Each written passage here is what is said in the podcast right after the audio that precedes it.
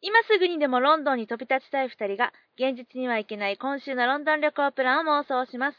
このポッドキャストでは、実際にロンドン旅行に行くまでがワンシーズンです。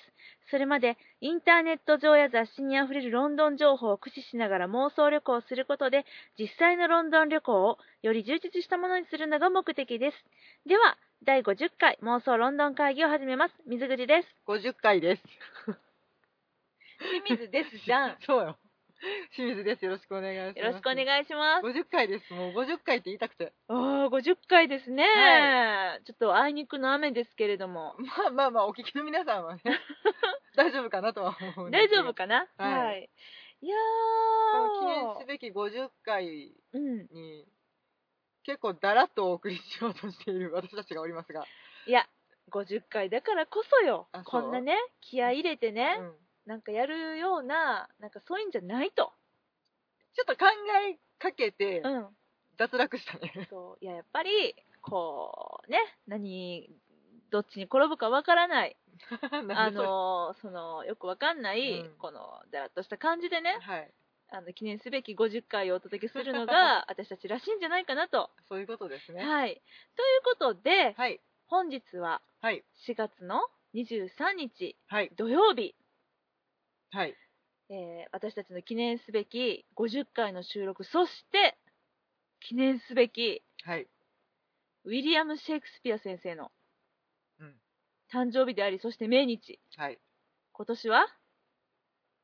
シェイクスピア先生のはい。どっちえ、何が没後。没後かあの、知ってた知らん いやそうやシェイクスピア先生の没後に400年やねんけど、そうです、ちょっと今日面白いなって思ってんけど、うんうんミゲル・デ・セルバンテスさんも没後400年やねん誰だミゲル・デ・セルバンテスドン・キホーテの作者ですねおードン・キホーテの作者他に何人書いてる人なのドン・キホーテしか知らんうん なんかねど何う人何人の方えっ、とねスペイン人いスペイン人ね、妄想ロンドン会議においてスペイン人ねオッケーや面白いなと思って、うん同じ面白年いにね亡くなったんやと思ってあスペインはス没ペ後イかンでうん没後400年で盛り上がっているようなんですよあーじゃあもういろんな各地で風車に向かって立ち向かうそういうパフォーマンスが行われてる感じかラなマンチャラマンチャ言うてるんちゃうかなそうやね、はいそうやねそんなスペインの方たちをちょっあー面白いですねと尻目に、うん私たちはやっぱり英国としてはね、そうですねあのー、我らがウィリアム・シェイクうんスピアにね、うん、そうですね。あの、2回繰り返しちゃった。そん言うたな、そうですね、 なね、うん、ウィリアム・シェイクスピアさはい、んの、まあ、私たちとの、うん、彼との思い出、うん、はいそして作品への思い、はい。そういうのをだらっとお届けする、だらっとですそんな回にしたいなと思って、はい今日はね、ここスタジオにおります。はい、よろしくお付き合いいただければなと思います。ねえ、シェイクスピアってね、やっぱ英国エンタメ好きの方には避けては通れない道っていうか、いろんな、どの道通っても絶対何かにぶち当たるっていうか、英国人のアイデンティティの一つにあるよね、絶対。あるよね。誇りに思う気持ちとか、うんうんうんうん多分絶対接しせえへんに人おれへんやろなっていう。いないと思います。それってさ、うんいや私なんかよく考えるねんけど、うん日本においては何なんやろうっえて、それは作家とかにこだわらずってことうん、できればこだわりたいねんけどあー。って思った時にこう滝沢馬琴とかうん、うん。うん。近松門左衛門とはいはいはいかはい、はっい。てふと思うねんけど、うんいやでも触れたことない人いっぱいおるよなって思うじゃないうんそうね、そうね。でもそれどころじゃないぐらいにさ圧倒的に英国人はシェイクスピアに触れてるよなって思うねんうん、そうやと思う。だって、もうどこ行っても、右見ても、左見てもシェイクスピアなわけじゃない。うんで、もちろん学校でも習うし、本とかも出まくってるし、その、シェイクスピアの原作から派生した、いろんなお話とかまであるわけだし、そうだねうん。そうそうなんかなん日本でそれを見つけ出すのがちょっと最近の目標やねんあーまあでもそのぐらい、ちょっとその、大きな存在っていうかね。そうそうそうそう、うんうん羨ましいなって思うねんけど、うんなんかそなんかなんかね宮沢賢治とかになるのかないやーでもなんかあのー、水戸黄門とかか あーそうないいやうわか感んじないなんなのかあサザエさんとかかなおおちょっと時代があれやけど、まあ、ちなみにシェイクスピアさんが亡くならはったんがうん江戸時代のね1600何年やったっけな人殺しの芝居をいろいろ書いたシェイクスピアと覚えます1616年聞い てたえ何人殺しの芝居をいろいろ書いたシェイクスピえ だアからその1616年のところが色色ってこと1500うんあ60人を合浪し1564年からうん1616年ってこと、そおお人殺しの何芝芝居居ををいいろろいいろろ書書いいたたシシェェイイククススピピアア皆さんこれテストに出ますので覚えてくださいね覚えやすごいねへえ、まあ、日本は、まあ、江戸時代のこうんれなんて読むのかな元和2年すいうんなのかしら ねうん無知をさらけ出しております、まあ、とにかだっく江戸時て代関ヶ原が1600年でしょそうだから江戸になってしばらく、う、んまあ、だからこのシェイクスピアさんが生きてた時代っていうのが日本では戦国時代やったっていうのがちょっともう震えるよね織田信長とかめっち天ゃ下を分けてる頃やでそうやろ関ヶ原でそうでだから結局うんあれよねお国歌舞伎が成立したのと一緒ぐらいなんだよねあー日本でお国歌舞伎ってね皆さん知ってらっしゃいますかね出雲のお国国さんにが、うんあの市場京都の市場うんか、市場のうんえっとなんていうんですか河原で河原で歌舞伎踊りを始めた頃ですうんうんねう。んうんうんううんうんんとか、ですねあの辺のだから歌舞伎の成立とも大体同年代、そうなんか面白いのがねこのシェイクスピアの頃の時代のお芝居っていうのは、えっとまあ、今みたいに劇場じゃなくて、あの外でねあの野外でやってて、そうやねだからちょっとした劇場っていうものができ始めたのがちょうどあのうん成立したぐらいだよね。そうでまあなんかそのお国歌舞伎も、うんそのなんか河原でやっててみたいなそうそうそうそう野外でやるじゃない、うんでかつそのシェイクスピアに限らずやけど、うんその時代のそのイギリスの、うんあのお芝居うん、にその出演できるのがさそあの男性しかダメやったっていう、うんだから女の人役も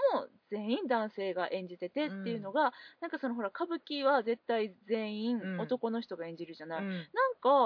そうどこで不思議な類似性はあるのそようね、私もそのちょっと詳しくね、その辺調べてないかわかんないんだけど、うんどういう、あの、何がどうなって、ちょっとこんな似た感じになってるんだろう、面白いなっていうのは思ってた。うんうんだからねその英国人がシェイクスピアに触れてるぐらいに、うん日本人全員が歌舞伎に触れやがれとは思うけどね思うけどね、そうだね。うん、ちょっと誇りに思うっぷりが羨ましくもあるあそうやな、うん私は、まあ、あのそんなにあのものすごくディープではないですけど、うんあのミーハーな歌舞伎ファンでして、うんうんあのそれなりにちょいちょいあの有名演目とかは、あの暇を見つけては見に行ったりはしてるんですけども、うんやっぱりねあれは誇らしいね見てて。うん、うんっていうのがね、せっかくあるんやからね、うんうんうんで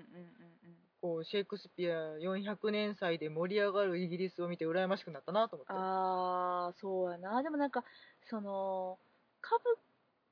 伎での作品で、そのシェイクスピアみたいに、うん、あだから近松ちゃうなみんな鶴屋は南鶴北、る言ってない鶴屋南北、うん、大南北でもいいんとかじゃないかなとかそうやなそうやなううん、んそっかそっか有名な作品はいっぱいあるからさ、うんうんちょっとやりたいやん花火とか打ち上げたいやん、そうやね四谷階段とかうん、いやいいと思うよいいよねいいよね素晴らしいよそうホだラよーナイトだよね、うん、まあでもあのずっとやってるけど義経千本桜だったりとか、うんうんまあなんかまあちょっとそのシェイクスピアもうん自国の、あのーイギリスのねうんあなんて言うんですかまあ日本の歌舞伎が、うんその義経だったりとか、うんそういうのを描いたみたいに、うんこれまでのその王家のねうんいろんないざこざだったりとか、うん国取り物語的なのをお芝居にしてたりとかっていうので、結う構んそのスキャンダラスというかそうやねとうんニュース取って出しなとこ そうろもそうそうそうあったりね街のそう噂を取り込んでとかっていまあう一方超食ったらねあのコメディだったりとか、うん超食ったらね今で言うところのなんかこうなんだろうな下世話なあの、うん昼ドラみたいなうんそんな作品もあったりとかしてね、だからうんあの私たちが考えてるほど芸術ではないというか、そうそうあの本当歌舞に市伎政ものそうやねんけどねいやそういうことだよもちろんねそうでんすあの市政の人たちの、今日のテンションのうん今日の街の状態をそのまま舞台に上げるっていうことを怠りなくやってた人たちやなってそいううそうそうそう、そうだよね、うん面白いよね共通点としてもね面白いよねうんまあでもその今もね、うんロイヤル・シェイクスピア・カンパニーっていう、そのまあシェイクスピアのお名前をこう冠につけたうね、んシェイクスピアの作品をやったりうんする劇団が、うん他の作品もやるんだよね、やってはるけど、まあでもロイヤルなシェイクスピアですそうなだよ ね、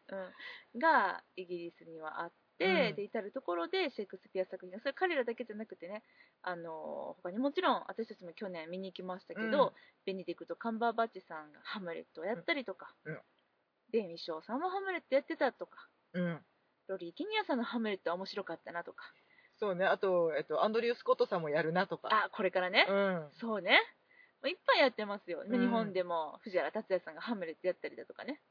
そうはね市村正親さんとかも有名やねそうだからあのシェイクスピア自体よく分かんなくても、うんそのハムレットだったりロミオとジュリエットだったりとか、うんうんうんなんかそういう、あタイトルは知ってるみたいな見かけた見かけたみたいな人いると思うね、うんそうねうん、うん、有名やし見比べることができるってすごいよねそうやね、ちょっと探せばねうんうんうんうん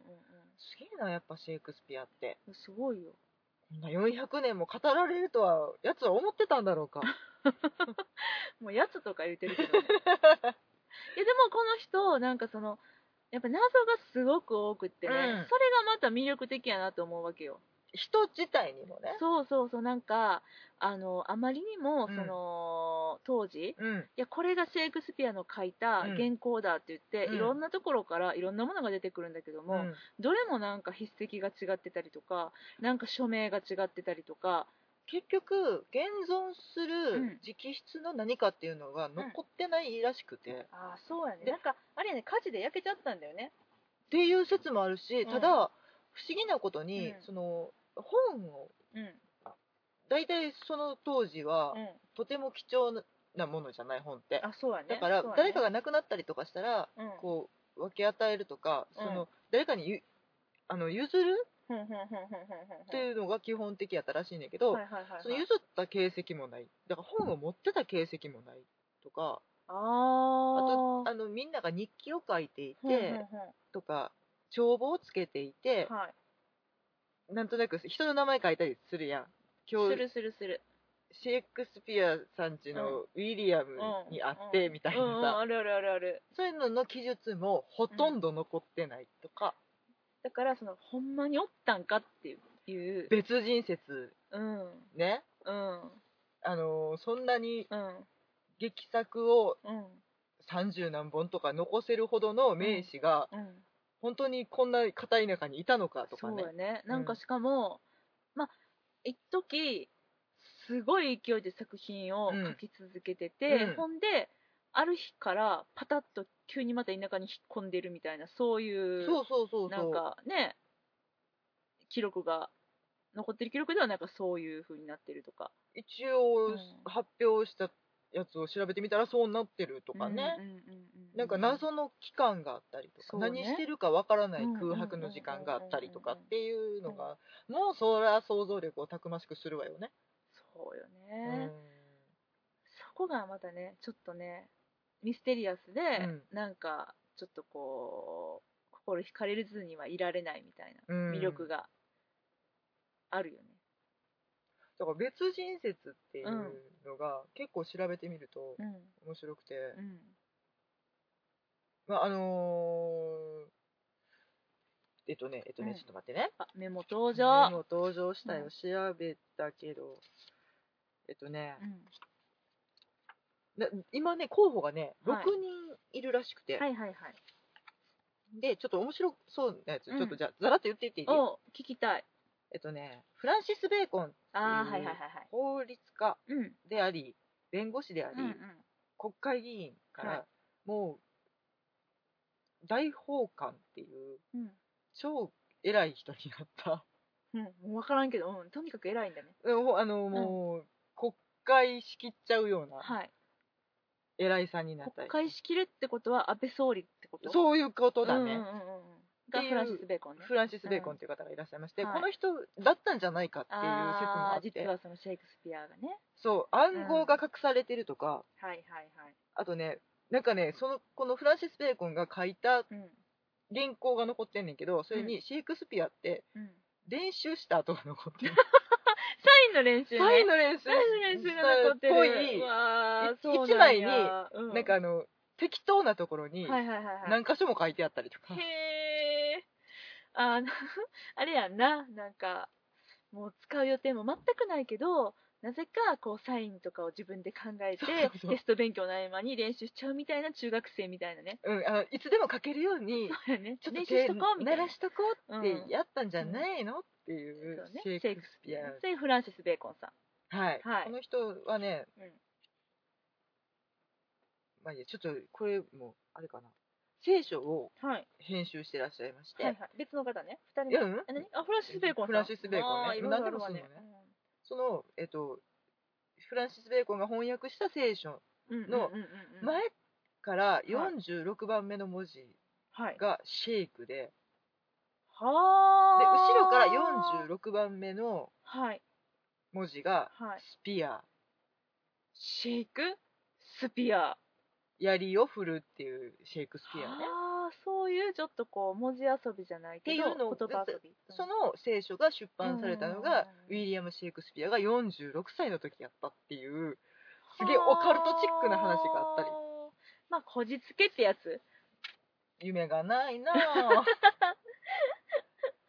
あとね、うんあの、まあね、劇作家をしていたっぽい貴族の方とか、はい。候補に何人か上がってんねんけど、ええあとね、ちょっとね、クリストファー・マーロンさんとかも有名なあので、あの、今、ちょうど今、ロンドンでキット・ハリントン君がーうん上演中の、お芝居上演中うんうんうんの、フォースタス博士っていうはいはいは作い品を書いたはいクリストファー・マーロンさんも、うん実はそのシェイクスピアの正体だったんじゃねえのってうんうんうんうんうん言われてたり、うんあと、えっと、もう一人のシェイクスピアっていうはい。映画のはい。テーマになってますが、ええ第17代オックスフォード伯爵エドワード・ド・ビアさんっはいはいはい。ていう方も候補になってて、うんこの人は結構有力らしいよ。ああ、なるほどね。うん。なんか、その人の紋章がうん。折れた槍をうん。振るうん。獅子の紋章あっあ。て、それもシェイクスピア、槍を振るっていうのが入ってるとか、うんうんうんうんあとなんかその人が、えっと、生きてきた境遇うがんすごいハムレットとかと被るっていう、あじゃあもう自叙伝なんだあのハムレットは、なんかねお父さんをちっちゃい時に亡くして、うん、あまり好きじゃない人の貢献を受けて育ってしまったとか、うんちょっと反発してたみたいなのが、うんうんその生い立ちを劇作に生かしたんじゃないかみたいなことをへー言われてるよっていう別人説ね別人説ねうんこんなにも候補がいるぞと、いやあのなんか夢があっていいなと思ういいやーま、面白いよね未だに言ってるからね、そうやね、うんなんかあのー私漫画が好きなんですけど、はいはいあの「7人のシェイクスピア」っていう漫画があってね読ん面だ白いこねとある、あれって終わった本当打ち切りになったあれ打ち切りなんや、うん私続きいつ出るんかなってずっと思ってたんやけど最後の巻だけ多分薄いんじゃないかなマジか、うんあまあそうっていうね、はいあのはいはい漫画があるんですよね、でも「7人のシェイクスピア」のタイトルの意味もわからぬままに終わってない関係者3人ぐらいでそ終わうってそるうよそう7人 あとちょっと足りんくないみたいなうんうんその7人ってなんでつけたんかっていうところだけは知りたかった知けどね、りたかったよね、うん教えてほしかったよね、まあ、っていう、なんかその、ま、ついついその漫画の題材にしたくなっちゃうぐらいに、うんやっぱりその魅力的ななんていうのかなキャラ造形といいますかねシェイクスピアさん自身がちょっとまだ想像の余地が残ってるというか想像でしかないっどていうとでもできるしっていう、うんなんかねまるでシェイクスピアそのものがさシェイクスピアに出てくる作品の主人公みたいだよね、なんかね、うんそんなあの田舎で育って、うんまあ、町長さんの息子やったのかな、うんうんうんそうそうそうそう地地元元のの名有力士やったんだよね、うんうのうん息子さんんうんで片田舎で育って、うんうんそんな世間広くないやろっていう人たちが、やのに貴族の知識があったりとか、うん海外の知識がいっぱいあったりそうそうそとかうそうもうあのありえへんぐらいのうん普通の人が使う2倍とか3倍とかうんのうんボキャブラリーを持っていたみたいな。だからそうやなでも確かにあの育ったあの牧歌的なねあの田舎の風景を思い出すにソラとコそーんなドにアポンエイボンそうそんなになんかねえ知識だったりとかなんかその今みたいにネットとかで情報がバンバン入る時代でもないから、うんそれを思うとすごいねあれを一人のなんか田舎出身の若者が書いたって思ったらでだから世界中っていうのは言い過ぎやけど、うんヨーロッパ中を舞台にしてるやうんん、してるしてるだからあの自分とこのイギリスだけじゃなくて例えば「ハムレット」はデンマークやったりするしあと、えっと、ベローナとか、うんうんうんうんそうだあねとロミジュリどこだうん、ロミジュリはえっとどこやったっけロミジュリはキャピュレット家とうん今モンタギューえっ、とねイタリアやんイなタリ アいや知らないよねほら名前から思い出すかなと思ってロミオって言われたらイタリアだよしんちゃんそうやな、うんそういうことですね、今そうそぶっうそうたではベローナかベベロローーナナのベ二ローナ紳士を思いながら言ったから違うねベんなローナの二進士うんとか、うんえっと、ベニスとかね、そうベニスの商う人、ん、っていううんふうに世界中のことをうんやたら詳しく書いてるけど、うんなんでお前そんな知ってんほんまねやんとか、ほんまやなうん、そんなに宮廷に詳しくないよねっていう、うーん庶暗い民庶民やねんし、うん、やねんけうど、ん、やたら貴族のほんまやんでもうんそれだけじゃなくてちゃんと町人の暮らしも知ってるし、うんそうね商人の暮らしも知ってるしとか、うっんていうのがちょっと一人の知識としてはうんうん大きすぎひんかみたいなねほんまやね、だから複数人説っていうのもあるのよね、はいはいはいはあのみんなの共同ペンネームじゃいうんなかったのかっていうかんっていう説も生まれてしまうぐらいうんもう正体がわからなさすぎて、そうやね謎が多すぎうるんうんうんうん男うんうんだからあの今残ってる彫刻とかさ、はいあの彫刻って言わへんか銅像銅像うん胸像胸像とか、うんあの肖像画だったり将うん軍が、もうあれはほ んまかどうあかあまあそうやなだから想像の中のシェイクスピアこんな感じじゃないみたいなちょっと上はハゲチャビンでこらここからは 髪の毛ボブカットみたいな、まあまあなかなかにあの愛嬌のあるねそうそうそうそうそうワンちゃんみたい な髪型うんうんになっうて、んうんででも実際はわかんないんだわかよんねないね写真が残ってるわけでもないしね、なうん、そんな資料があるわけでもないけうど、んでそうもだねアイコンとしてもうんうあれが今定着いしやまくってるからーねもう愛されてるよねうんもうだから今年はその没後400年ってことで、うんもう次々ともういろんなイベントが、そのエンタメ界だけじゃなくってもう本当にあのあれも最近めっちゃ笑っちゃったもんだってあのシェイクスピアの駅名のチューブのやつじゃあ駅れね名がシェイクスピア関連タイトルのチューブの地図みたいなやつあれね可愛いよねってうんうんうんうん思うんだけど本当にタイタス・サンドロニガ世紀には俺たく苦なし いなってそう苦しそう何されるか分からへんよねそうあれ何どこが主催でやってんの多分交通局なんじゃないかうなーんだからあれえはカードカードが地図、地図か、うん、あがのだから、えっと、地下鉄マップが、うんどこそこ駅とかホルボン駅とか書いてるやつが、ハムレット駅とうかん、ロ、ミオとジュリエット駅とか、うんになってるっていう、うまあ 何の得もないねんけん、いどやーでもなんか欲しいよね、うん、今年行ったら買えんのかないつまで売ってんのかな分からへんげうん数量限定やったら、うん結構早いもん勝ちになりそうやけど、んうんうん多分えっとねロンドン交通博物館、うんうんうんうんあのコベントガーデンのとこにあるやつかなうそうそうそうそう、と、えっと、グローブ座と、はいはいはいはいあとは、えっと、オンラインうんで販売うん、みたいなので行かれたらね、そうです、ね、見つけたらちょっと結構買いかもよこれいやほんまにこれはいい思い出にな るだって400年没後400年ってだってさ生きててさ、うんなかなかこのタイミングで400年没後のやつにぶち当たんないよねだってそうやね次の周年はうん450年でしょ、せめて、でもだから、うんえっと、生まれてかうらん、 400年とかだから生誕400年はこの間やってたってことやだから10年前せあれ10じゃ年じゃ前生ちゃうわ誕うん100 450年をやってたのかな450年か、そっうかんそっかそっか、50, 50歳ぐらい。ぐらいやからあー、そうやそうやそうやそうやうんそうや、そっか。まあまあでもそうか50次50年後ぐらいのそうや40で年後ぐらいになっちゃうんか私ら生きてるかどうかちょっと謎 やで。わからへん。そうやな元気にロンドンにお芝居見に行けるかどうかがわからないそれはわかんない。ううんん。そう。で、あとは、その、もちろん舞台もたくさうんん準備されてるし、うんあのドラマもね、あそうだねそう、あの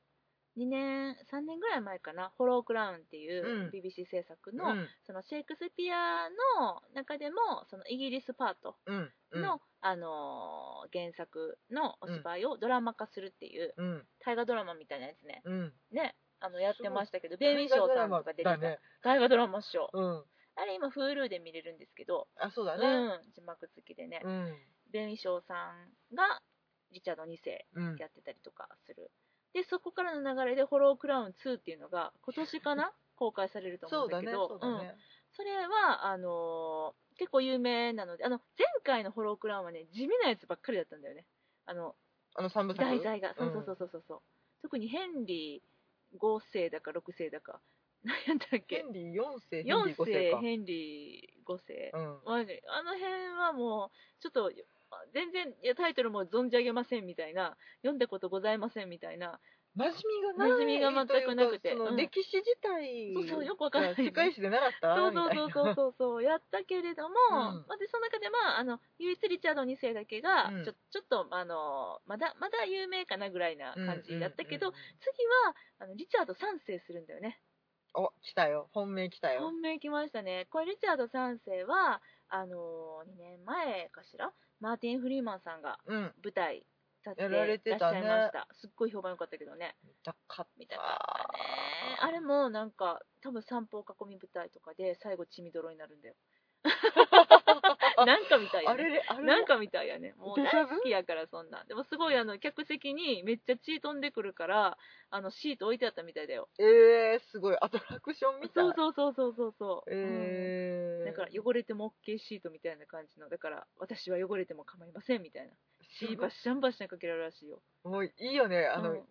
もう汚してくれって言っちゃうよねそれ はそうわそざうそうとそうそうそうそうへそうーやねそうやねすごいなうんまあ、ちょっとねそのリチャード3世は割とドラマチックな話うんだよね、うんもう極悪人やからねそうそうそうそうあのー見た目も醜悪ないわゆるセムシ男的なあね非あ常の冷酷非道な国王リチャーードそうさんそうそううそう、ねもうありとあらゆる非道を尽くしてうん王にまで上り詰めるっていう、うんまあこれもその、まあ、ハムレットも有名やけど、うんあの役者であるなら一度は演じてみたいっていういう役の一つであるけど、リチャード三世もこうめちゃくちゃ演じがいのあるねうん話でね、うんこれもあったりとかしてもう超楽しみなんですけども、うんうん、でねそんな中でね、うんあのあーちょっとシェイクスピア気になるわはいちょっと見てみたいわうんって思った人にね、うんなんか私らなりにねあちょっとこの作品いいんじゃないみたいなやつをちょっと紹介したいなと思ってうんうん今日持ってきたんだけどおネタをそうやねん私はこのリチャード三世関連なんだけどうんお教えて教えてあのリチャード三世そのものじゃないんです、うんリチャード三世を原案としうてん作られうんたお芝居に、はいはいえっと劇団新幹線知ってる劇団新幹線あなんか聞いたことある 嘘です大ファンで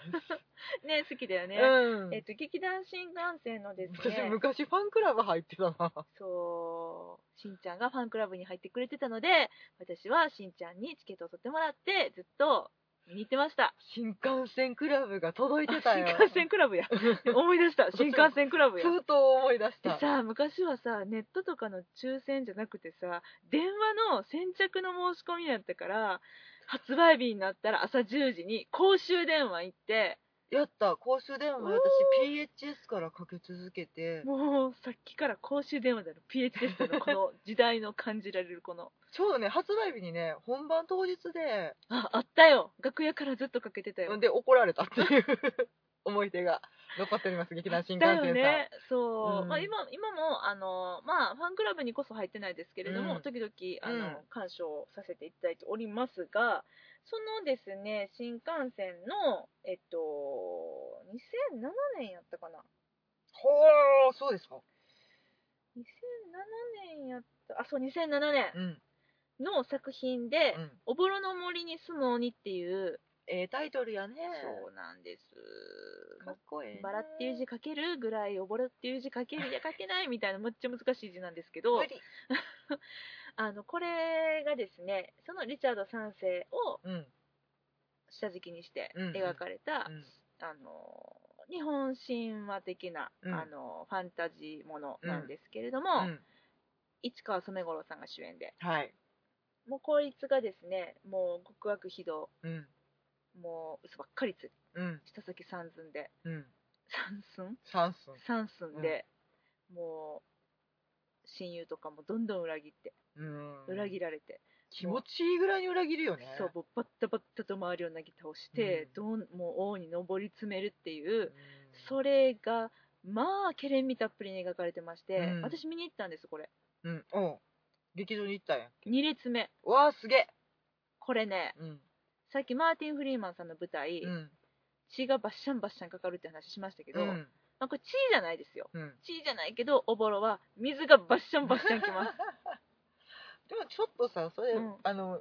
急にやられたらうん腹立つけど、うん分かって言ってたそらもうそうそうちうょそうそうっと一体感そとうやしねてもう分かってるから嬉しいよねうんそうでこれが本当にいい作品だったんで、うんそのあのーまあ、何かって言ったらそれは、うんこれはシェイクスピアのリチャード3世では全然ないですけど、うんないけれどもあ見たいうんリチャード3世じゃないですけれども、うんそのリチャード3世的なうん3世的なこの雰囲気だったりとかスピリットだったりっていうのを、うん日本人の私たちがすごくあの感じやすいというか分かりやすくうんうんあの見ることができるうんうんそしてもうなんか逆カタルシスね逆カタルシス、逆カタルシス、うん、早そう口そう言葉みたいになってるけ ど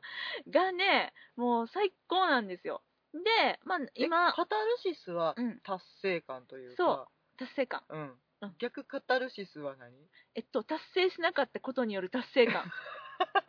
ねじくれ曲がって んなもうすごいですすごいですうまあこれねあのーまあネタバレどうこうじゃもうハムレット最後に死ぬよっていうのはネタバレかっていうのが、うんあの議論になってましたけれども、まあ、私はネタバレじゃないと思ってますんで、うんまあ、言いますけど、はいまあ、もちろんリチャード3世ももちろん最後は身の破滅はいを迎えるわけなんですけれども、はここがもうあの逆カタルシスのもう、ね、極みっすおーめっめっちゃ最高なんででまたキャストがね素晴らしいね阿部サダヲさん最高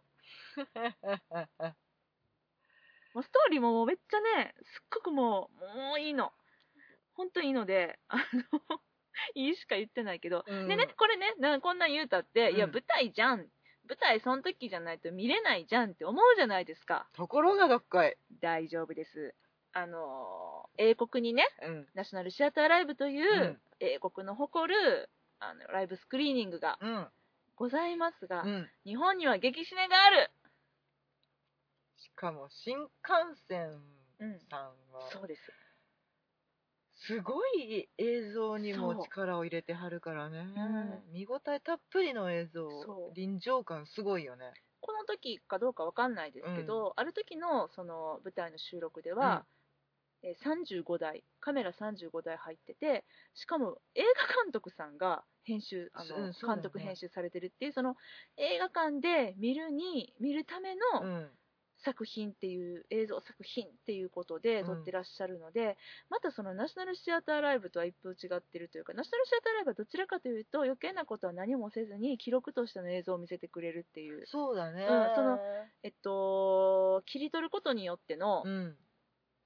作り手の主観っていうのができるだけない状態でさプレーンな状態で見せてくれるじゃない。そうだね、うんあのーどっちかというとほんまにうん今日やった舞台そをうそうそうそうそう出しましたっていうねそううんうんけど、この激シネの方はあのー極端な話をすると、うんえっと、例えばその主人公がこう去っていくみたいなそんな後ろ姿で、うんえっと、去っていくカメラが追いかけたそして右手に持った、えっと、剣をこう落とすみたいなそのその剣カランカランみたいなそこをアップで抜くとか、んなんかそういうちょっとちゃんなんていうのかなあの過剰なカメラのうん演出がめっちゃ入ってるそのためだけに置いてるやろみたいなカメラだったりとかあれよねあのあるほんまにワンショットを撮るためだけうにんうんうんカメラつってたとかねそうそうそうでもあのーすごくそういう意味うんで映像で見ても見応えのあるうん作品でして、えーこれがですねえっとあれ私開いていたのにな激死ねあありました2016年今年ですね、うんえー4月の23日土曜日から4月の29日までですね、うんえっと、全国13巻で順次上映予定え今今なんです今なんです今日公開そうだよすごくないこれへえすごいねなんでぜひぜひ映画館で見に来そてくれだはさいもうシェイクスピア祭りに参加しちゃった感じそうなやんだろねそうやろ、うんこれ絶対400年やからと思う没後400年にこれ入ってるわおすげえイベント的におぼろもラインナップだよラインナップ ね。いや、あらほんまに、もしほんまにね。興味持たれたそうそうそ方うそう DVD 出ても DVD も出てます。ますけれどちょっと高い。そうやねんそそれ思ったらもううん一回映画館でそうそうそうそう思っくそ堪能したうらん。それはそれでもまた満足できるんじゃないかなできるできるるできる。ううんん。ので、なんかその、シェイクスピアとっつきにくいし、え、ハムレットも見たけど、え、あれの何が面白いのっていう人いてはると思うんで、この、気持ちよくジャパナイズされた。でそも、うだね日本の美学満載やからねでも原点シェイクスピアっていうちょっとなんか、そういうところを楽しんでみてはいかがでしょうかっていう、うんそういう水口からの紹介でしたが、はいはいしんちゃんはちょっとこれ新幹線つながりおつながるつながっちゃう、う 新ん幹、線つながり行った方がいいかな、おー聞きたいなそれはそれでメタルマクベスメタルバクベスあれ森山未来君やったっけもちろん出ておりますよこれはどういう作品なんですかえーとうちの正明さん正明さん主演でん松たか子さんが、はいえーと主演助演女優賞あ違うか賞とか賞じゃ ないなうんでえーとシェイクスピア原作のうん「マクベスはい」下敷きにして、はい工藤官九郎さんが書かれた脚本、その工藤勘っすよええもう天下の工藤館、うんで演出はねゆえひど言えてない、井上秀則さんうん、っうんうんていうのでうんうんただあの私今ポロってタイトル言ったけど、うんメタルマクベスなんですよ、はい、メタルというのはどのあたりにかかってるんですかねえっ、とねバンドの話になってて未来のバンドの話とおちょえ過去のバンドの話と、うん未来のなんかちょっとすげえハードロックな、ー、うんハードメタルなうん世界の話にうんマクベスが置き換わってて、うんうんちょっとなんか不思議な話ではあんねんほんまにうんあの原作として扱われてて、うんスピリットは一緒だけど、うん全然違うよねっていう話ではあんねんけど、うんこれなんなんていうかおもし笑えるしうんめちゃめちゃゃ音楽劇音楽劇おおめっちゃ歌うーだってまバンド出てくるもんねず生バンドうん出てきはりますう、んで森山未來君は、うん超歌って踊る。おー森山未来くんね、これ皆さん、あの舞台での彼を見たことない方は、もう到底想像つかないと思いますけど、舞台の彼が本当の彼です。ね、モテ期とかやってる場合じゃないよね、本当ね。いや、なんかね、うんえらいか可愛い男の子やなって昔は思っててんけど、うん一回舞台で見たらもう目が離せないよね。すっごい身体能力高いし、うんめちゃくちゃ踊るし、歌うまいし。すごい声が伸びるうんなってそう思うし、さっきのヘドウィグアンえヘドウィグアンアンドアングリーインチ、うん、でももう大爆発してたよ、あ、本う当。んそりゃそうやろな、うんあんな役やりたくてしょうがないやろなって思うけど、すごい爆発力があるようんね、うんすごいもう目本当にもう一回見たら目が離せないっていう森山未来君が、うんまあまあ若干アホなこともしてるんですが、はい、もうかっこいい可愛くてうん、マクベスの役をしてるってこえっとね全然違うマクベスは内野さんでした 内野さんもかっこいいとうんあとえっとで松たか子さんがマクベス夫マク人でベスですね、うんであと北村幸也さんとかはね、いはいはい結構ね上条恒彦さんとあかーねキャストもいもうい素晴らしい、うんしねうんだからそのおぼろがうんジャパニーズだとすれば、うんうんうんメタルマクベスはアメリカンになるのかなハーレーに乗ってうんあーそんな感じなんだ革ジャン着てバリバリバリバリって走っちゃうような世界観の中で、ハードロッカーなマクベスたちがうんうんうんもう、うん愛憎劇を繰り広げるそうねでもマクベスも悲劇なので、うん結構血生臭い話、うん殺し合う話うんそうだよねやから、うんどんどんどんどん話がダークな方向に行っ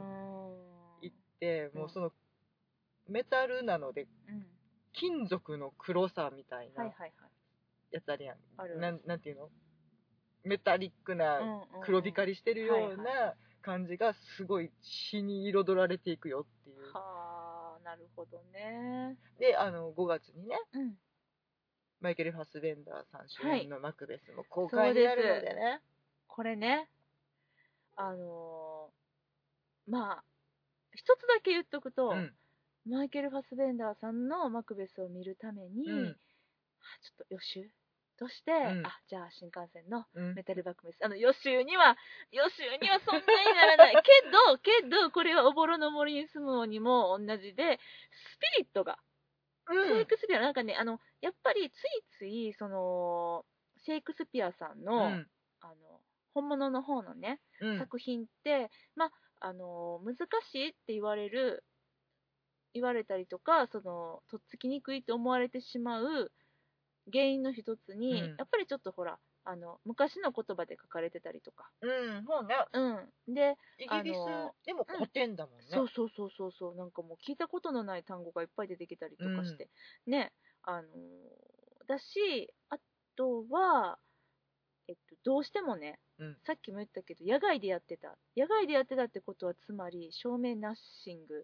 そしてえっとまあ、照明がないっていうのが大きいのかな暗転もないつまり夜だって口で説明しないといけないんだよね夜がやってきたみたいな夜の帳がどうのこうのみたいなうんだって昼だしみたいな。で、すっごい、うん、うわもう今にも雨が降りそうっていう時に、うんなんて気持ちいい天気なんだって言わなそうそうそううそう そう。でもなんかそういう情景描写に関してのうん説明台詞が多い。うんとにかく説明する、うっんていうのはもう仕方がない当時のその劇場の機構から言うと、うん仕方がないことなんだと思うんだけれどもそれがちょっととっつきにくさの一端になってるんじゃないかなと私思ったりするわけね。その実はそんな見た目高尚なこにとやってないのに。頼れないうんうんうんっていうのがもう、絶対条件としてあっうんうんたのと、あとはその昔は、うんなんかねセリフを歌うようにう美んしく朗々とっていうのがもう第一基準やったらしくてはいはいはいはい役者さんのだからいい声で、うん豊かな声量で、えっとだからなるべく長いセリフをはいはいはいはい朗々と響かせる、うん、一人台詞多いよね。うんあなんか台詞。だからね、まああのそのハムレットうもん第一独白、第二独そ白うでそどうそうそうんどん重ねていくからね、長いんだよね。あれがだかからその役者のら、うん見た目ではなくうん声でお客様を魅了するっていう腕の見せどころポイントだったらしくて、まあでも現代にさ、うん、あの暗い劇場でも聞いてられへんぐらい、寝ちゃう寝ちゃううん、何言ってるか分からへん眠くなる要因の一つでもちょっとあっちゃうけどねそうっていうそういうとっつきにくい原因がまあ排除された、うんそして日本人にぴったり合った、うんそんなメタルバックフェスそしておぼろの森に住むうんね、一回ちょっと見て、楽しんでもらえたらなと。な、なかなかね、その、紹介するこ、されることもないじゃない。その、シェイクスピアもので、おすすめとか言われてさ、出てこないと思うので、なんで、ちょっそうと、だねケネス・ブラナーの「ハムレット」がとかになるからねそうそうな普る、通はねそうなる。うんうんうん。なんで、ちょっとこの辺から入ってみてはいかがでしょうかと。 ま思あった次劇第ですね団新幹線縛りみたいになってきてるけど、まあね、まあ今はね、今日はね。うんああのじゃあちょっと違うところでって言いながら、うんうんうんうん井上秀則さん演出ではありますうが、んうん天保12年のシェイクスピアっていう作品もありまして、はい、それ井上久志さんがそうです。久志さんが脚本を書かれた。そうそう、であのー内容はといえば、うんシェイクスピアオールスターズですそうやね。えっと主や主人公は一応そのリチャード3世をモットーにしうたんうんうん。そうだね。セムシのうん名字っていう名字か。ううんん。三世って書いてそうや三ね。三で世次次って書いって書いて、て名字。 全部もじってるんだよね。そうそうそう、うんであのロミオとジュリエットみたいな、うん。あの日本人のおゆきとかそういうのがね出てくる出て出くる。てきて、もう本当にあこの脚本のこの人やなみたいなのを考えながら見るのもちょっと面白いよううん、うんな、うんうん。なあんか、こシのェイクスピアのパロディみたいなんだよね。うん、うん。があこの辺ちょっとうんテンペストやなとか、そうだね。うんマクベスのエピソードだねとかっていうのうをん全部すごい緻密に組み合わされた名義曲と言われる、そうそうだからちょいちょいシェイクスピアの有名な作品の美味しいところをむしり取って、うん、ああそうね美味しいそうそこどうりそう美味しいところをあの天保12年を舞台としたそうですねそうですねまあその日本の宿屋さんの話です、名字を軸とした、あのお話で、うんそれに関わる人たちっていうのが、まあ、ロミオとジュリエットだったりとかそのうん下見たテンペスだったりとか、うんマクベスだったりっていうのがうんいろいろちょいちょいちょいちょい出てくるでそんな中でえっと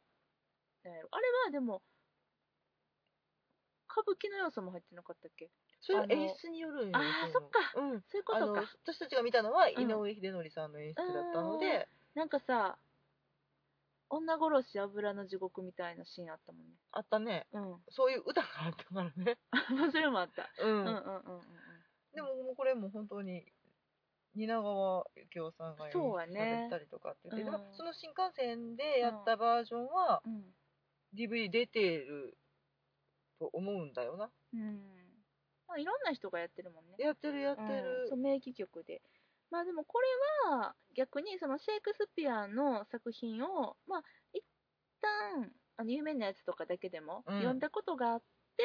で、それで見るっていう方が面白いかなとは思う。何も知らずに見見るよりか、あ、これってこのキャラなんじゃうん、ふふふって思えるのがすごくちょっと楽しい作品やなって思いました。あそうかうん、いやいやそれはそれでよいいと思うそうやなそれはそれでいいと思うよ、んそうですねんそうそうそ一う応ん Amazon さんでう、うん、扱ってらっしゃいますねああります、あります大丈夫ですははいいまあ、それは天保寺のシェイクスピアねうんうんうんうんそうやってねもういろんな作品がうんあの日本でもねシェイクスピアのエッセンス取り入れられたうん作品がいっぱい見れるっていうことでね、そうねにあなんかこんな日本縛りにうんなると思ってなかったけど、うん意外と面白いね面白いすごいだって私おぼろもう一回ちょっと見たくなっちゃった私ちょっと帰って今日メタルマクベス見よえだってほんまにあの次のホロークラウンがさ、う、うん、ベネディクトさんのリチャード3世やから、もうちょっと、ね、市川染五郎さんと比べてみちゃったりとかして、おなんてそんな贅沢な味わい方をしちゃうわけうん、ちょそうっやねと楽しみですね。うんそうやなあとなんかしんちゃん本のおすすめとかあったんじゃなかったのええー、おすすめしてもいいの、 うん、ちょっと気持ち悪いけどいいよ、うんどうしようかなどう、何 そうきたらうん、えー、っとねうんあじゃあこうはいえっはいとねフェイケラーマンっていうフェイ・ケラーマン方が書かれた「慈悲の心慈悲の心うんうんうん」という本がございまして、はい、これはどこかな東京草原社、はい、草原文庫で出ておりますね、絶版やったらごめんなさい 今それに気づいたぞえっと何かというと、うんシェイクスピアのうん作品動向ではなく、うんシェイクスピアが主人公ああとうとはいうだからまあこれもシェイクスピアが書いた何かの作品っていうんじゃなくってシェイクスピアを題材とした作品の一つってことだねうんなのでうん印象的にはちょっと映画の恋に落ちたシェイクスピアみたいあーなあれよかったねうん、印象に近くなるのかな、うんうんシェイクスピアがどういう人間関係の中でどういうことがあって、うんあの戯曲を書いたのかとか、はいまはいあはい、例えばどういう女性に向けてう、んうんあのソネットを書いたのかとかっていうことに、うんまあ、その当時の風俗とかその、うんえっと、例えばペストが流行っはいはいて大変なロンドンの街の様子だったりとか、えっと、そこでちょっと荒くれ者な人たちがいたりするじゃない、うんちょっと下町の方やからね、その辺の人たちとの関わりとかっていうところからちょっとした冒険から始まって、うんどんどん事件に巻き込まれていって、シェイクスピアがうん、っていうお話。へえあのだからどういう状態でお芝居を作っていたのかとか、うん当時の劇場の様子、はいはいはいはいえっとシェイクスピアが関わっていたうんだろう、はい役者たちの生態とかあーはいはいはいはいうんあとはその劇場がどうやって運営されていうんうんうんうんうんた、あのお金をどうやって稼ぐかとか、はいはいはいはい公演費用をまずかき集めるためにうん周りの金持ちを説得してとうかんだまくらかしてうんまずは公演資金を作んなきゃねみたいなうんめっちゃ面白そう駆やけ引きが。うん割とだからそのお芝居作り当時のうんうんうんうんこんな風にそうお芝居劇場周りの作られてたんやみたいなううんんが分かるからうんちょっとそれをうん読んでからその普通にシェイクスピアの戯曲とかを読むとうんうんどうやって上演してたんやろなみたいなその劇劇場はい内はいはいはい舞台上とかお客さんの感じが想像しやすくなるかなっていう。ああなるほどね、うん、あそれはあるかもねなんかあの本当に作品として「ハムレット」を上演中のうん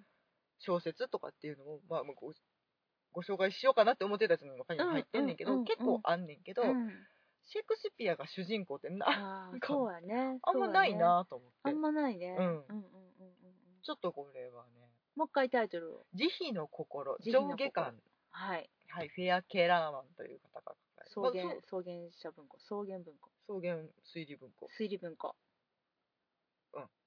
ちょっとあの作家さん自体は、うんえっとアメリカのはいはい女性の方なはいんですが、うんうんうんあそれは面白そうやねうんはそのなんかねあこの視点いいなとあ思なってるほどなちょっとね私も全ての作品をもちろん読んだわけでは全然なくってうんあらすじだけ知ってるとか、うんそんなんだったりもするんだけれどもね何回も言うけどシンベリンは見たことない聞い たこともでもやるんだよ。でもやるんだ ぜ。あの、ロンドンでやるんだぜ。そうだねうん。記念公演なんだうぜ。んうん全然関わってこなかったねっていう作品もまだまだいっぱいあるからねそうそうそうそうそう。なのでね、うんちょっと今年はシェイクスピアに、あの、シェイクスピアそのものが書いた作品だったりとか、うんそうではない関連の作品だったりとか、でもちょっとなんかそういうのに触れ合うことで、この没後400年っていうのを、うんこう私らなりに楽しんでみたいなとうん思うばかりでそうですねございます。まあ、まずはね、ファスベンダーさんのマクベスかな。楽しみで楽しみでね。5月、うん 映画館でね。あの私が大好きなうんショーン・ハリスさん。ショーンハリスさん ね。これね、あの去年のあの12月31日の大晦日の時に、あはの思いの丈を語ってらっしゃいますしんちゃんもが。うそろそろあのしつこいぜってうん言っていただいて大丈夫なんで。ショーン・ハリスね。はいオッケー。うん。出てますうんパんティ・で。コンシダインさんとかね、結構なうん。濃いめのキャストが出てるから楽しみだねっていんんん。うんいや、嬉しいよね。あの、言ったらさ、あんな地味な作品をさ、日本で、あの、配給かけてくれんねんやと思って。そうだね、うん吉本第1本目とかじゃなかったっけあ、それ、吉本なのじゃなかったっけかあな。ほんうま、ん、決定したぞって言って、マクベスかいってなった気が。そうやったんや。うんいやー、めっちゃ嬉しい。なかなかね、あんなんこんへんかったりするからね。そうやなうん、ありがたいなと、うん、思うまあまあ、こばかりでんござないますにがうん見たかったやつやからね、そうそう嬉しいね。うんですねそうやな、そうやな、吉本興業洋画配給へほ。んまや知らんかったいやちょっとこれからも吉本さん頑張っにて頑張ってもらうためにちょっと見に みんなで見に行きましょうマクベス入れたりましょそうやね。う、うん、あのー最近よく予告編がかかってるんですけど映画館行ったらね、はいはいはいマクベスの、はいはい。もう全然あの映画動いてないねやんか1枚の写真をズームしてるだけの予告編でこれすげえなって思ったやんかそれはどう大丈夫なのかな引きはあるのかないやないな興味を覚えたいやあ幕別の予告かと思ったら、んあのチラシのあのビジュアルうがんこうズームされてこうちょっとねちょっとあの空からなんかキラキラしたものが降ってくるみたいな演出は入ってましたけど、うん まあ、まあまあまあ特報第1弾ぐらいの感じなんかなと思ってましたけど吉本さん頑張ってって思いま したほんまやね、うんもうこれはそうこ今の時点から応援したいね、応援したいな、うんいやでもないや地味やねんってだからマクベスって言ってさ見に行く人がただでさえ洋画離れのこの昨今さいやーなんとかあの、まあ、もちろん作品の力があの大きいと思いますけれども、うんなんとかあのたおたくさんの人にね見てもらえたら嬉しいなって、マリオン・コティアールさんにエいリザベス・デビッキー 出てんじゃんやーもうそれとねあの戦わないといけないんだよ5月でしょちはやふる下の句とかと戦わないといけないんですよおおそうくるんか、そうですよそうくるんか、うんなるほどはい受けて立ってやろうじゃねえか はい。というわけで、取り留めもなく今日は、あの、だらだらとシェイクスピアさんについてお送りしてまいりましたが、ええすみませ ん結構あの好きという気持ちが先走ってしまいましたそうですね。はいはい。あの、よかったら、あの、今日おすおしら、んご紹介したうん作品とか、あとはね、もう単純に、あの、シェイクスピアの、ほんまにシェイクスピアさんの作品、うんあのー有名なところでは、ロミオとジュリエット。うんね有名あの、レオナルド・ディカプリオさんと、クレア・デインズさんの、ねえ超ヒットした、ロミオとジュリエット。あれ何年前かな美し20いね年ぐらい前そうじゃないね15年とかそんなもんかな見に行ったよね一緒にね覚えてる ?15 年ではスハーバーカランンクドね。ハーバーランドうん見に行ったよ見に行ったねうん。美しかったね。うんうんそうですねあれは、うんあのちょっと現代版に置き換えた「嫁とジュリエット」でしたそうやね。なんか水槽のシーンがすごい。ああ有名だね、うん。そうそうそうそうそう覚えてるなって思うけど。そロミオとジュリエットう、か。うんそうだねあとはさっきもちらっと話してましたけど恋に落ちたシェイクスピアすごいおすすめですあ、それはだからうんほん、えっと、あでもシェイクスピアもんじゃないあシェイクスピアが書いた原作のやつじゃないから、えー、と何を言っているんだ まあまあ、あそうだのね、うん出てくるけどね、シェイクスピアのお芝居をやってるああシェイクスピアさんそうがやねそうやね。ねそれは出てくるシェイクスピアさんねあの出演もされてたりとかしてねマルチなんだよねもともとと役者役者ささんんででね、ううんんそうそうそうそうなんでまあいろいろね映画とかでも見れますんでねそうだうね。ん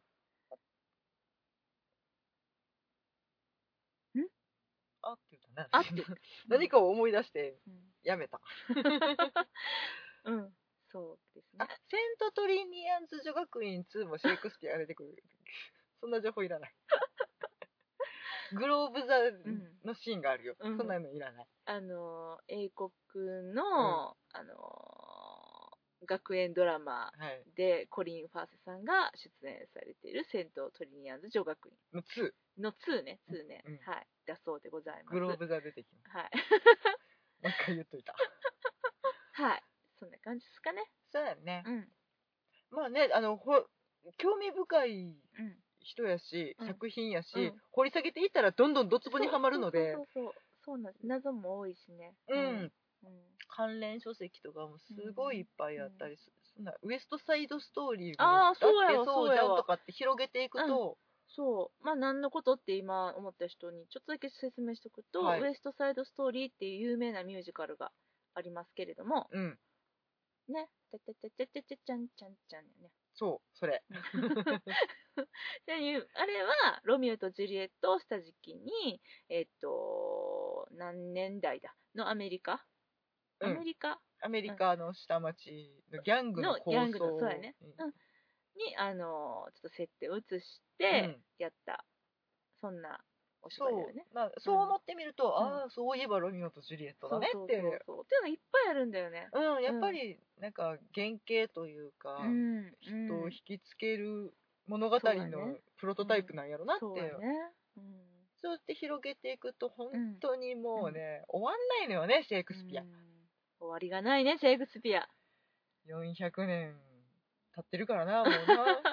もこんなに夢中やからね、面そう白やいねね。とう思うけんど、。またなんかちょっと他に作品を見たりとか、おすすめのやつとかがあったら、あの、思い立った時にフラッと、ツイッターとかでね、うん、うん、もちろんご紹介紹介していきたいなとだきますが ハマりすぎ注意ですはい。というわけで、えー今日は記念すべき50回シェイクスピアさんの作品についてお話をしました。 はい次は51回でお会いしましょ う。そうですねはい。それでは、さよなら。ありがとうございました